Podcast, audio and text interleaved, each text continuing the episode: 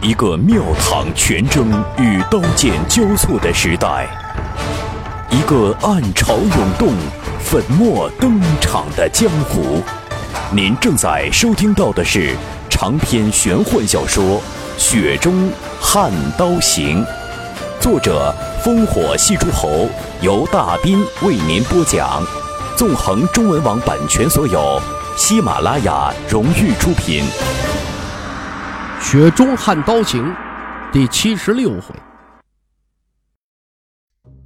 徐凤年被温华呀看得毛骨悚然，他问道：“是你怎么来襄樊了呀？”温华一脸惆怅地说：“遇见个心仪的小娘，一路追来的。”徐凤年笑。你呀，你呀，狗改不了吃屎。哎，当初哪次不是说见着一个只要有胸有屁股的啊，都要心仪？你也不挑嘴，可有谁搭理过你啊？温华呢，坐直身体，一脸坏笑，双手在胸口做了个滚圆的姿势。他啧啧道：“哎，这次不一样啊，是真喜欢上了，人美心更好。我觉得这辈子以后啊，就只喜欢她了。”徐凤年撇嘴不屑。扯淡吧你！是个姑娘在你面前呢，你都喜欢的死去活来。温华靠着柱子摇头说：“不会了。”徐凤年见温华不是玩笑，他纳闷道：“你还真死心塌地了？不是是哪家倒霉姑娘啊？你报上名号，我去瞅瞅去。”温华骂道：“倒霉个屁！丑话说前头啊，你别想去挖墙脚，否则兄弟没得做。”徐凤年怒道。老子摸过的娘们都比你见过的多，会瞧得上眼儿？这温华一旁哼哼着说：“你什么德行，我会不知道？也就嘴皮子最厉害，坑蒙拐骗你倒是熟。以后啊，万一有姑娘真瞎眼看上你了，我一定得去拦着。”徐凤年靠着另一根柱子相对而坐，他笑眯眯地说：“那呀，你可有的忙了。”温华没那个力气去跟徐凤年拌嘴。少说一句呀，就少饿一分。抱着那柄木剑，他闭目养神。徐凤年转头遥望寿阳湖石井中的抱孤塔。寿阳湖仅就湖而言并不大，但历史悠久。未修水利时，每逢大雨，湖水便泛滥成灾；若是久旱，则干涸见底，实在呀称不上美景。后来，前朝两位大文人担任青州刺史，对寿阳湖格外的青睐，采用开阴窖的手法凿出五井，拓建石涵，这才有了今天的寿阳湖。相国相便因五井中的相国井得名。春秋国战中，文人误国，可此湖却是雅士治国的一个不起眼的佐证。徐凤年听到温华肚子饿得咕咕叫。他笑着收回视线，问道：“要不我弄点酒肉过来？”温华怀疑地说：“上哪儿弄去？”徐凤年朝青鸟做了个倒酒的姿势，没多久，他便从客栈端来食盒，酒香肉香扑鼻。温华看了看青鸟，再看了看盒中的酒肉，“你小子是真发达了，连漂亮媳妇都讨上了。”青鸟涨红了脸。徐凤年率先撕下一大块牛肉，就是烈酒下肚，吃你的吧。文华狼吞虎咽，时不时抬头看向青鸟，他忍不住轻声说：“弟媳妇儿，我多句嘴啊，你真想过安稳日子，跟徐小子在一起，你就可得管着点儿他这人不坏，就是心眼大，不安分。”徐凤年丢过去一块牛肉，笑骂道：“去去去去去你的啊！”没你这么拆台的。温华连忙接住牛肉，塞到嘴里边，瞪着眼睛说：“怎么，没没你这么糟的好东西的啊？”青鸟柔声地说：“公子，我只是个丫鬟。”温华啊了一声，摆手道：“丫鬟？呃，不信不信。姑娘，你要是丫鬟，那就太没天理了。”徐凤年笑着说：“她可不就是小姐的身子，丫鬟命啊，我都替她委屈。”温华怒道：“姓徐的，你留点嘴德啊！什么丫鬟命，小心我跟你急。”徐凤年翻了个白眼。温华满嘴油水的抬头看向青鸟，尽量露出一个生平最有风度的笑脸，腼腆着说：“这位姑娘啊，就冲你喊我一声公子。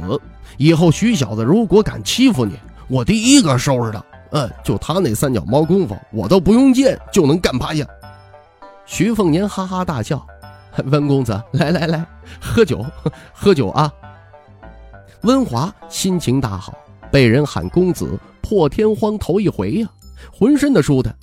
他顿时只觉得世间女子除了这位心中爱慕的他，那便是眼前这位第二可爱了。这般知书达理的贤淑女子是个丫鬟，那鬼才相信呢。这两三年中啊，少有酒足饭饱。这温华打了个饱嗝，余下的酒水都被他小心翼翼地倒入这葫芦酒壶里。温华丢给徐凤年一个眼色，徐凤年摇了摇头。温华呀，使劲点头，看得一旁的青鸟是莫名其妙。竟是徐凤年拗不过温华，只得尴尬的让青鸟先将食盒啊端回客栈。两个人呢一溜烟儿的跑出凉亭，寻了个临水的草丛，间隔着脱裤子蹲下。两个光溜溜的大白屁股在月色下格外的荒诞。两个老爷们竟然如此的煞风景，在寿阳湖拉起屎来了。不过若是知道当年的风餐露宿，就不会奇怪呀，这对活宝如此的庸俗下作的行径了。对温华这个穷疯了的无名小卒而言，世上最他娘幸福的事儿啊，不是吃喝睡，而是一个拉字。因为唯有吃饱了，才有本钱去拉呀，很粗浅的道理。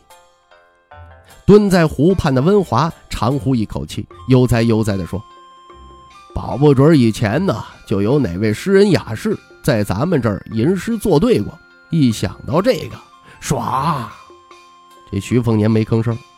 相信靖安王赵恒打破脑袋都想不到，北凉王世子会在寿阳湖边上跟人一起拉屎撒尿。温华见徐凤年那边没动静，有些无趣，突然一惊一乍地说：“姓徐的，老子拉屎的地方后头有块石碑啊！”徐凤年终于忍不住骂道。那是前朝刺史李密立下的寿阳湖札记，你个王八蛋真会挑地方！你，温华一时无言，默念道：“哎，呃，罪过，呃，罪过，罪过。”徐凤年犹豫一下，他轻声问：“温华呀，有没有想法继续跟我厮混一趟啊？就像当年一样啊，一起走走看看。你要再碰上比武招亲，我管扶着你就是了。”这温华笑着说：“别，你当我真傻呀？”你小子如今不得了啊！我也不管你是谁，反正啊，还当你是我兄弟。可兄弟归兄弟，哎，虽说蹭吃蹭喝那是天理，可你舍得银子，老子还怕没了志气。所以啊，你走你的阳关道，我走我的独木桥，有缘再会便是了。嘿，我文华别的不说，练剑总要练出个一二三才行。若是跟着你享福，就怕再没那个心思吃苦了。徐小子。好意我领了啊！明天呢，我就要出城，想去北莽边境那边瞧瞧，哎，就当开开眼界了。徐凤年轻声说：“边境要乱，你可悠着点温华咦了一声，打趣说：“要乱？你真是北凉的世家子啊！”徐凤年笑着说：“可不是吗？”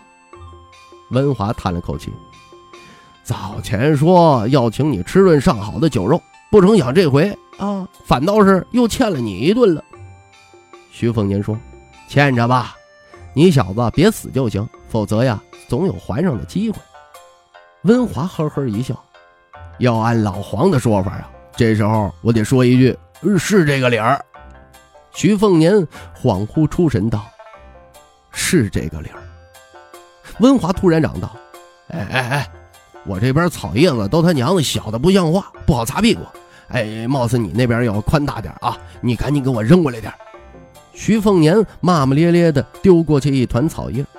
两人回到亭子，温华问道：“你不回客栈呐？”徐凤年摇了摇头，聊聊，说说，哎，就是你说那姑娘。两个人一直聊到了天明。温华看了看鱼肚白的天色，他起身道：“得嘞。”我得出城了啊！我欠你的酒肉，你你给我记着。哎，对了，再就是帮我跟那位好姑娘道声谢。咱这辈子可没被谁喊过公子。徐凤年犹豫一下，问道：“我身边有个用剑的老前辈，你要不要见一见呢？”温华握紧了木剑，他笑着摇头：“呃，不了，那终究是别人的剑，便是前辈肯教，我也学不来。”徐凤年调侃道：“你以前不总想着被高人收徒吗？”这温华正色说：“也就是想想而已。记得老黄说过，练剑呢要心诚，跟香客求神拜佛是一样的，心诚则灵。可我这两年闲着没事啊，也……”琢磨出个不是道理的道理，那剑是自己的。以我的资质，若走别人的路啊，一辈子都练不出个出息来。我没欠人的习惯，总不能真欠你几顿酒肉，欠到头发白了啊！走了，别跟个娘们似的，啰啰嗦嗦的。温华笑容盎然，馒头白呀白，白不过姑娘胸脯。徐凤年笑意醉人，河尖翘啊翘。翘不过小娘屁股。杨柳烟水长堤上，木剑温华与双刀徐凤年一次击掌，擦肩而过。您正在收听到的是《雪中悍刀行》，纵横中文网版权所有，喜马拉雅荣誉出品。徐凤年走出几步，转身目送一人一壶一木剑走过长堤。青鸟婉约而立，吕钱塘神情肃穆，却是一肚子狐疑啊！终究是猜不透那穷酸的青年，他到底什么身份呢？以长堤上徐凤年只输当今天子的雄厚家底儿，可谓往来皆权贵。吕钱塘见识过北凉王府正月里边的热闹，那帮在北凉王大树下乘凉的官员，可谓个个是封疆大吏。遇上世子殿下，脸上也都得殷勤陪笑，恨不得呀笑出几朵花的架势。吕钱塘心底依稀觉得木剑男子出身卑微，只是不太敢相信罢了，或者说不愿相信。对这位北凉奴才来说呀，宁可徐凤年是个胸无城府、败絮其中的主子，伺候起来也轻松点。一个北凉王就够他不敢喘气的了。这徐凤年若再是个野心勃勃、雄才大略的家伙，伴君如伴虎啊！今天惹恼了靖安王，明天是不是就轮到广陵王了？后天呢？对剑道仍有莫大追求的吕钱塘，还能活着练几年剑呢？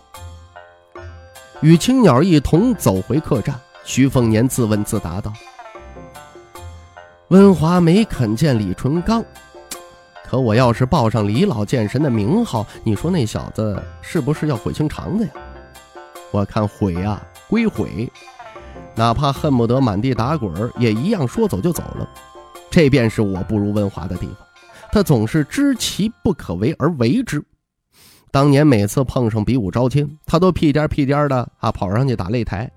别家的侠士都是一跃而上，说不尽的潇洒，他呢老老实实的从楼梯上爬上去，假装脸皮厚，心里其实比谁都在意那些白眼儿。但不管被揍下擂台多少次啊，一有机会还是要打肿脸啊充胖子，只是为了能让别人呢啊和他切磋过招。可到头来呀，也没见着他学到了什么，何苦来由啊？自言自语之时，江泥与老剑神刚好出门游赏着寿阳湖，徐凤年好心丢了个笑脸过去，结果无人理睬。回到客栈呢，徐凤年吃过早饭，就躲在房中啊，对脑中所记的武学典籍进行招数拣选，都是绿水亭甲子习剑录、杀精剑等上乘秘籍中的精髓。本来这种技术活啊，有李淳罡帮衬指点是最好，徐凤年那点眼界远未可以做到指点江山。可用膝盖都知道，敢把千剑草纲批得一文不值的李老剑神呢，根本不屑动嘴。如果白虎脸在身边就好了。不过在船上，李淳刚教了一手玄妙弹剑，深入浅出地解释了一番剑招与剑纲，已经让徐凤年受益匪浅了。原本这徐凤年呢，就像是空有一座宝山的笨蛋，遍地黄金挑花了眼。接下来呀，总算是知道该做什么了。就在这时候，于有威啊抱着武媚娘来敲门。青鸟开门之后呢，他说呀，说要去观景。徐凤年也没拦着，吩咐书修吕钱塘当随从。于有威见徐凤年没有出门的意思，脸色黯然，减了几分兴致。徐凤年看在眼中，并未改变初衷。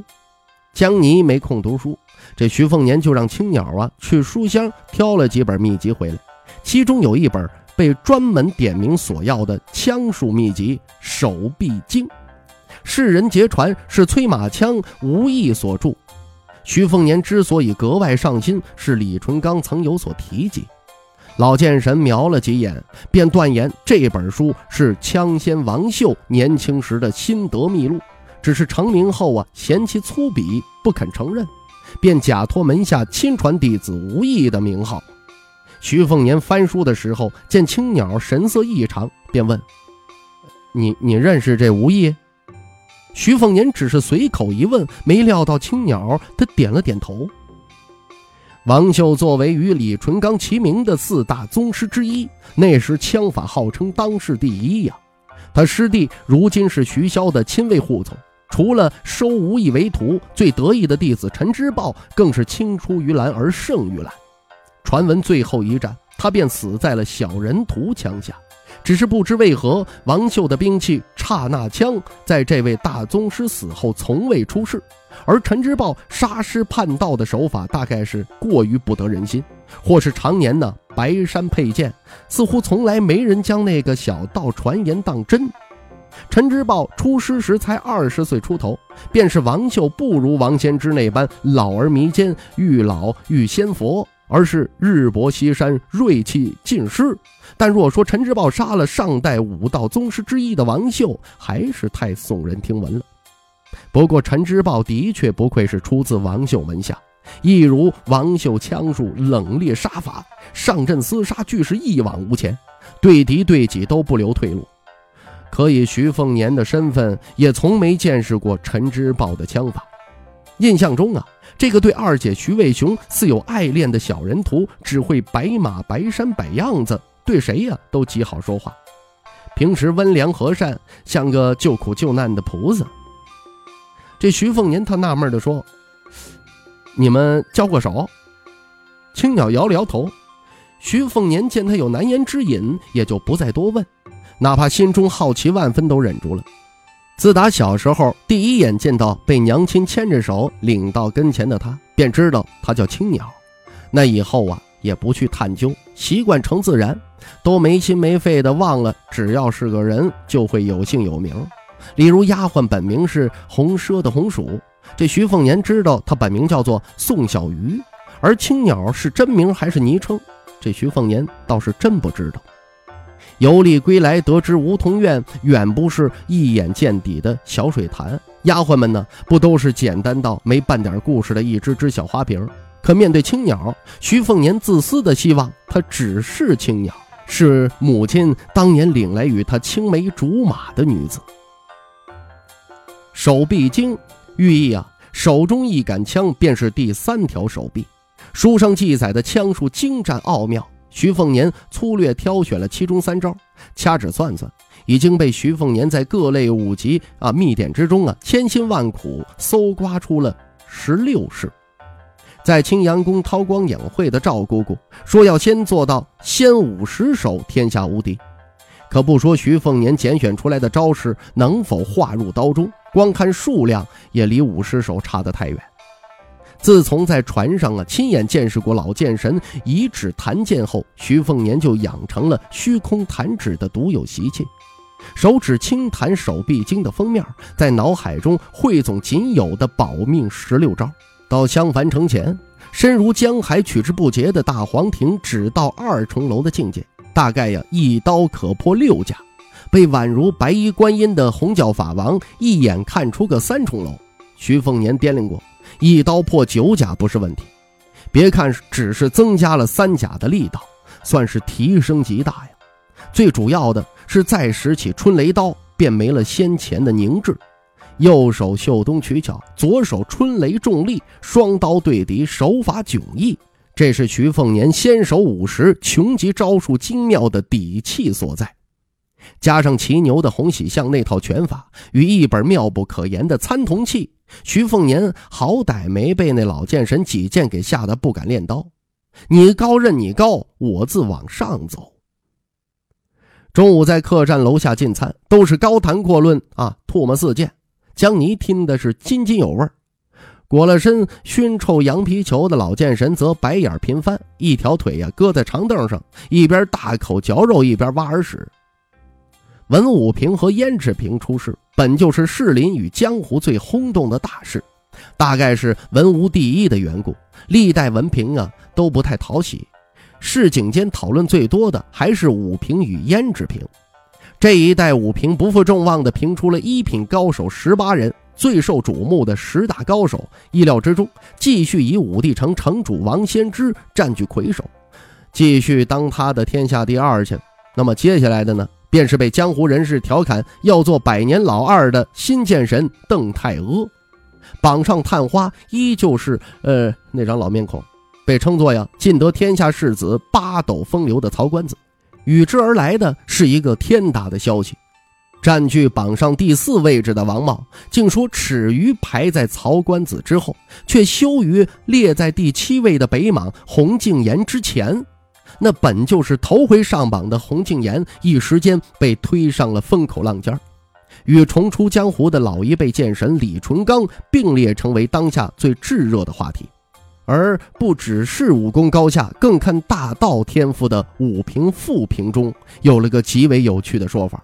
大抵归纳为啊，西观音、东剑冠、南吕祖、北真武，其中四人呢，徐凤年见过三位，骑牛的与吴家剑种吴六鼎，以及白衣观自在的女法王，只剩下龙虎山上的小吕祖齐仙侠。不过后者其实早在城楼钓鱼台上便见过徐凤年了。除了这正负五平啊，胭脂瓶同样是惹来热闹非凡。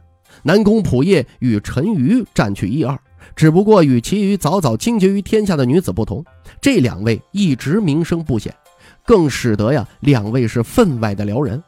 但徐凤年最得意的还是二姐，不仅在文榜上榜上有名，更把胭脂瓶、富平的头名桂冠收入囊中。